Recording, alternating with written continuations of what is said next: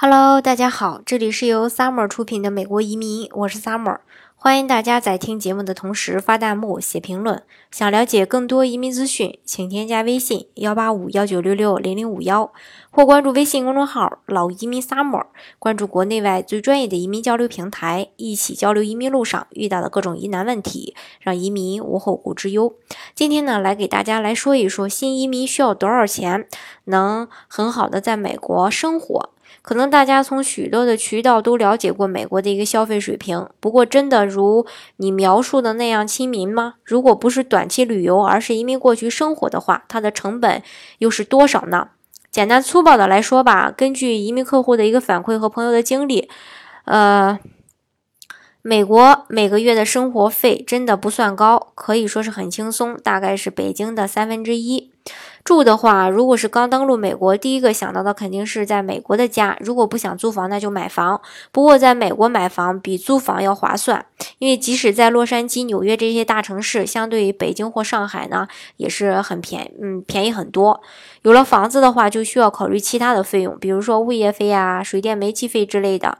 别墅的物业费用相对可能会低一些，因为自己的这个呃房子周围环境自己。维护就可以，根据区域的不同，收费也不同。一般每月水电煤气儿的话，二百美元左右吧。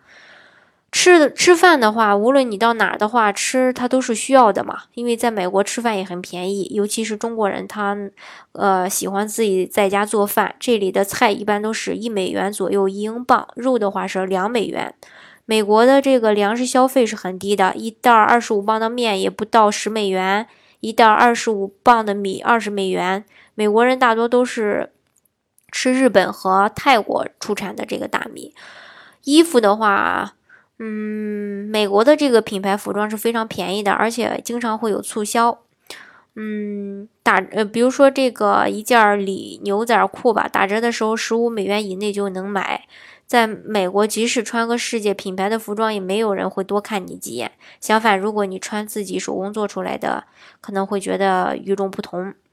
每逢感恩节、圣诞节、新年期间吧，各大商场它也会打折促销，服装、鞋子、包包可以在这个时候多消费一些。嗯，教育的话，持绿卡的孩子在美国可以享受和当地人一样的教育福利。孩子上幼儿园和中国一样都是需要自费，但是小学到高中呢，基本上都是免费了。公立的话，一般还会有校车接送。私立的学校跟中国一样，要学交学费，还要孩子自己接送孩子上下学。如果有校车，也是收费的。不过接受的教育跟中国完全不一样。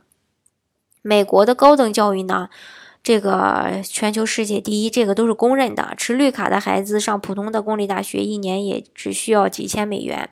如果是私立学校的私立大学的话呢，可能会在两到三万美元之间。这个还是根据不同的学校花费还是不一样的。嗯，保险的话，在美国生活还算是一项支出。那个健康保险还是要说一说的。美国老人六十五岁以上看病基本就不要花钱了。年轻人如果购买医疗保险，那在医保范围内的看病基本都可以报销。医疗保险一般都是由雇主承担百分之八十到百分之九十，个人来承担百分之十到百分之二十。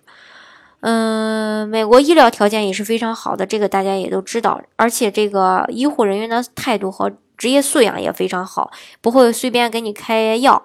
呃，有句说不会出现国内这种乱开药的现象，因为美国这方面管的还是非常严格的啊。美国社会对于多数人来说是公平的，新移民呢，只要脚踏实地，努力去打拼，也能过上很好的生活。以上呢，就是今天给大家说的这个关于在美国呃新移民的一个成本，没有太详细说，但是大概也都呃衣食住行给大家介绍到了。好，今天的节目呢，就给大家分享到这里。